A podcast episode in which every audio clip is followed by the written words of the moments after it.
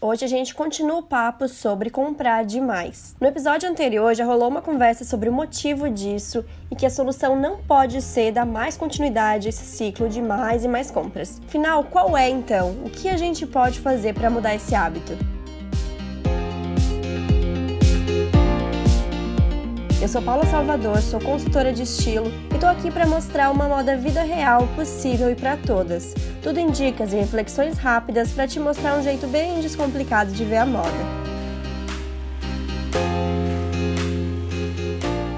Olhar para o guarda-roupa, ver compras erradas, dá uma dorzinha no coração, não é? Eu entendo mesmo porque era o que eu sentia antes de entender melhor meu estilo. Eu não comprava muito, mas de vez em quando tava comprando alguma coisa. E como eu trabalhava com moda nessa época, tava muito dentro das lojas e via muita coisa legal. Só que eu comprava errado e eu achava esse sentimento tão ruim que eu comecei a evitar ao máximo. Eu lembro até de um mês que eu disse para mim mesma: vou passar um mês sem comprar nada. E ali eu vi como realmente qualquer coisinha me dava vontade. E tudo aquilo foi me ensinando a separar o que eu acho bonito e o que eu preciso de verdade. Hoje, se eu vou numa loja, eu amo várias coisas, mas não tenho vontade de levar. É uma sensação de vai ser só mais uma, sabe? E que se eu comprar, vai voltar aquele arrependimento. E aquelas compras que faziam me sentir arrependida aconteciam por não pensar melhor, não me conhecer. Lembro que várias delas aconteciam naquela de vou comprar uma coisa diferente hoje. O que na teoria é bom, né? Já falei aqui que ter variedade no guarda-roupa é essencial. Mas nesses casos eu achava bonito, mas fora da loja aquilo não era eu, não encaixava comigo. Alguém tem passado por isso?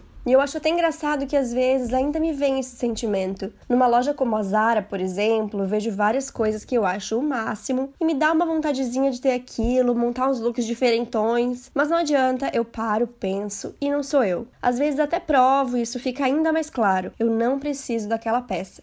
Quando eu errava nisso, não estava refletindo sobre o que eu gostava. Então, esse é o primeiro passo: pensar sobre seu estilo, começar a observar quais as compras que mais renderam, aquelas que mais ama. Tem um episódio sobre estilo que pode ajudar nisso. Outra coisa que eu evitei por um bom tempo é ir nas lojas. Eu sabia que se eu entrasse em alguma loja que eu gostasse muito, eu ia encontrar alguma coisa. Eu não conseguia ter bem esse controle, então eu simplesmente evitava. Não queria aquele sentimento de que alguma coisa estava faltando no meu guarda-roupa, até porque até aquele momento eu não estava sentindo falta daquela peça. Então por que agora eu tinha que ter? Eu perguntei no Instagram o que vocês fazem para se forçar a comprar menos. Teve gente que falou que evita entrar nos sites só para evitar os anúncios que ficam aparecendo depois, que já desinstalou o Instagram, que parou de seguir lojas.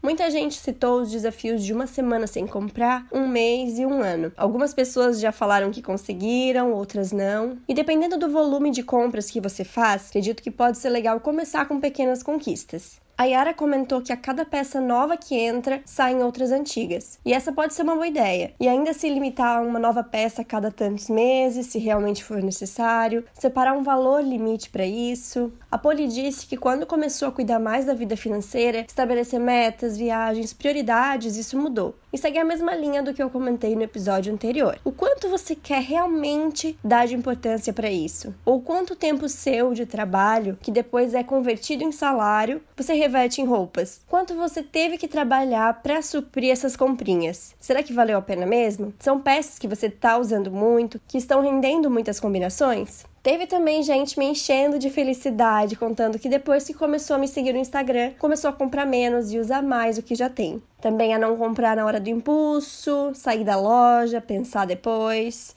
Imaginar em quantos looks vai render em diferentes ocasiões e temperaturas. A Ju disse que não compra com facilidade, só peças que sabe que vai usar, que acaba sendo chata nas lojas. E eu me identifico muito com isso, viu? Já me falaram em lojas, inclusive, nossa, como você é controlada. Naquela época eu nem era consultora. E aconteceu porque o vendedor começou a oferecer, oferecer, e eu simplesmente dizia que não precisava, que já tinha aparecido e etc. E ficou muito claro para mim o quanto para ele eu estava sendo fora da curva. Pensei em quantas pessoas ele atende e vão nessa, se empolgam e podem acabar frustradas depois com várias peças que não funcionam, compram, compram e no fim dizem que não tem roupa, sabe? Eu lembro demais dessa sensação quando eu era adolescente. Aquela agonia antes de sair, eu não tenho roupa, provar e demorar para encontrar alguma. Olha, uma consultoria naquela época realmente me ajudaria. Queria ter estado lá para me dar umas dicas, dizer para ouvir um podcast, porque não é normal, gente, não é para ser assim. E o primeiro passo para isso vai ser pensar mais na hora de comprar. Entender que a necessidade da compra tem que ser percebida em casa, não na loja. Por exemplo, um dia você coloca uma roupa e percebe: "Nossa, tá faltando um calçado assim", no outro também, e aí você vai montando essa listinha para procurar o que precisa exatamente. Ah, é um sapato assim, vermelho, com esse tipo de peça que eu quero combinar assim. Isso é bom pelo menos num primeiro momento, até você ter bem clara essa nova percepção de compras, e eu juro, vai ficando mais natural. Aqui eu já citei vários caminhos práticos e ideias que vão funcionar se você realmente quiser mudar esse hábito. Fora a terapia que muita gente citou e que pode ver qual é a raiz disso, porque talvez você só esteja descontando nas compras algo que está acontecendo aí dentro. Espero muito que com esse segundo episódio tenha ficado mais claro claro o que fazer a partir de agora, se você já identificou que compra demais. Seja por você, para ter uma relação mais leve com a moda, pelo seu bolso, pelo planeta. Motivos para reduzir o consumismo não faltam, né?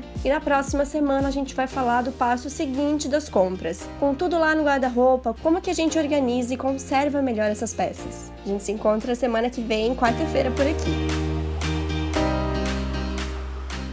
Dicas, sugestões, dúvidas e feedbacks são super bem-vindos. Então temos um contato aberto pelo Instagram, underline Paula Salvador, e pelo e-mail oi.paulasalvador.com.br.